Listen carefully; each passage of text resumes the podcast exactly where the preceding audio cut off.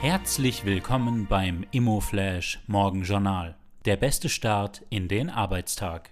Am Mikrofon begrüßt Sie Leon Protz. Heute ist Dienstag, der 21. November und das sind die Schlagzeilen.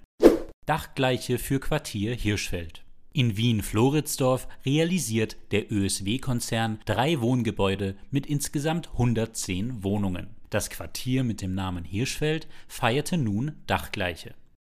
Real IS ausgezeichnet. Die Real IS wurde mit dem Scope Award 2024 in der Kategorie Bester Asset Manager Institutional Real Estate Europe ausgezeichnet. Die spannendste Meldung heute. Swietelski Hauptquartier in nächster Phase.